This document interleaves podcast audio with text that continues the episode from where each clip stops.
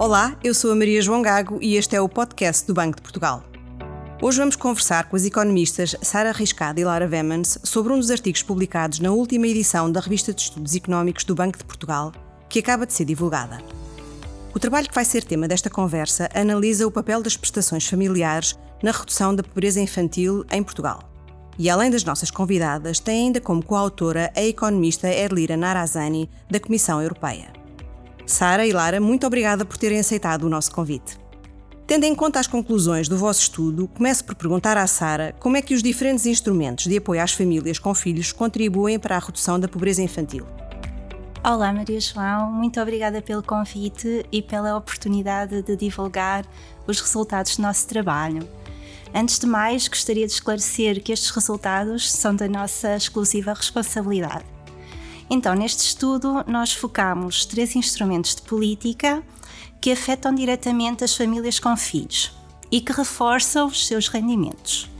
Então, estes instrumentos são o rendimento social de inserção e o abono de família do lado das prestações sociais e a dedução fiscal por dependente do lado dos impostos. Portanto, esta é uma dedução que é uma componente do IRS. Portanto, nós analisamos os impactos destes instrumentos sobre a pobreza monetária das crianças, eh, que convém salientar é apenas uma dimensão da problemática da pobreza infantil. E, portanto, de acordo com o Eurostat, esta uh, pobreza monetária está definida como a percentagem de crianças que vivem em agregados familiares com rendimentos uh, abaixo do limiar de pobreza. No caso do nosso estudo, este limiar está definido como 60% do rendimento mediano.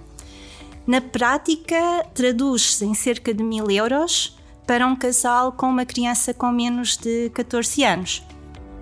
Portanto, como já tinha referido, estes, instru estes instrumentos supõem um apoio importante ao rendimento das famílias com filhos e, no seu conjunto, custam cerca de 2 mil milhões de euros, o que prefaz quase 1% do PIB. Uh, na, na sua ausência, portanto, se estes instrumentos não existissem, veríamos a pobreza infantil aumentar em cerca de 7 pontos percentuais. Já o hiato da pobreza das crianças, que é a distância média entre o rendimento das crianças pobres e a linha de pobreza escolhida, duplicaria. Uh, podemos ainda acrescentar, para complementar estes números, que em termos redistributivos, na ausência destes apoios, o rendimento disponível do primeiro decil da distribuição de rendimento cairia quase 15%. Portanto, estes números conseguem já dar uma ideia da importância destas medidas na mitigação da pobreza infantil. Oh, Sara, e há alguma medida de apoio que se destaque pelo seu nível de eficácia? Portanto, para responder a esta pergunta, há que considerar vários elementos, uh, portanto, que nos ajudam a aferir a eficácia de cada instrumento. E os principais são a sua dotação orçamental e a sua população-alvo. Dado que o abono de família e a dedução fiscal por dependente têm uma dotação orçamental que é bastante maior que o rendimento social de inserção e são, ao contrário destes, apenas direcionados para famílias com filhos, estes instrumentos têm um efeito maior na redução do número de crianças pobres, apesar de o rendimento social de inserção ter o objetivo de combater situações de pobreza extrema. Eh, o abono de família, por exemplo, produz um impacto de cerca de 5 pontos percentuais na redução da taxa de pobreza infantil, o que acaba por ser consistente quer com a sua dotação orçamental, quer com a sua população-alvo, que são então as famílias com filhos, incluindo também suplementos para famílias numerosas com crianças pequenas e famílias monoparentais, e também é consistente com a própria natureza progressiva do benefício, portanto, concentra os maiores, uh, as maiores prestações nas famílias com rendimentos mais baixos e descontinua o benefício para as famílias mais ricas. No entanto, se considerarmos uma mesma dotação orçamental, o rendimento social de inserção consegue ser um instrumento não só mais eficaz, uma vez que é o que mais reduz a distância das famílias pobres com crianças à linha de pobreza, mas também consegue ser o mais eficiente, uma vez que a sua dotação é destinada na, na, quase totalidade a famílias com crianças que se situam abaixo da linha de pobreza, o que não acontece tanto com o abono e ainda menos com a dedução fiscal. Muito bem. Independentemente dos apoios em vigor, a verdade é que cerca de 20% das crianças portuguesas está em risco de pobreza. Lara, a nova estratégia aprovada em 2021 pode contribuir para reduzir esta, esta percentagem? Bom, hum, eu acho que gostaria de começar por frisar que esta é de facto uma realidade que não nos pode deixar indiferentes. Uma em cada cinco crianças em Portugal vive em agregados em risco de pobreza e isto é o espelho de uma injustiça flagrante. Vários estudos mostram que a exposição à pobreza na infância limita fortemente o pleno desenvolvimento do potencial das crianças, que acumulam muitas vezes, inclusivamente, vários fatores de exclusão.